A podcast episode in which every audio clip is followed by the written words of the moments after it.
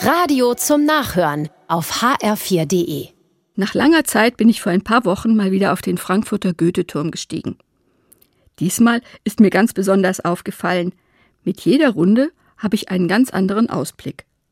Ist man bei den ersten Stockwerken sozusagen noch im Wald und kann nicht weit schauen, wird der Blick dann immer weiter. Ganz oben angekommen sieht man die Frankfurter Skyline und dahinter die Berge des Taunus. Auf der anderen Seite ist die Aussicht noch mal ganz anders. Nichts als grün. Kein Hinweis darauf, dass ich mich am Rand einer Großstadt befinde. In meiner Arbeit als Familientherapeutin spiele ich auch gerne mit Perspektivwechseln.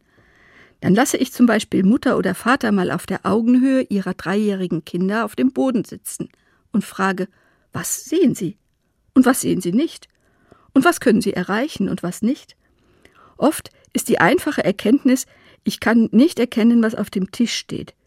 Ich kann nicht sehen, was im Schrank ist.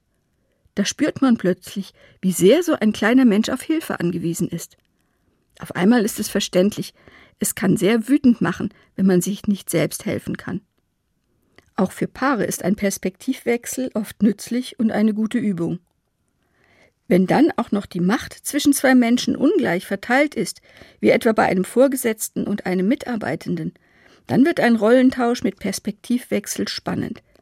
Wenn die stärkere Person dann ihre Macht nicht gegen mich einsetzt, dann fühlt sich das an wie ein großes Geschenk. Für mich liegt darin die Faszination des christlichen Gottes. Gott hat die Perspektive der Menschen eingenommen und ihre Schwächen und Ängste geteilt. Freiwillig. Ich denke, ein solcher Gott kann gar nicht strafend und richtend sein, denn er versteht, wir machen Fehler aus Schwäche und Unwissenheit. Und selbst wenn Menschen einander nicht mehr vergeben können, Gottes Blick wird immer verständnisvoll sein.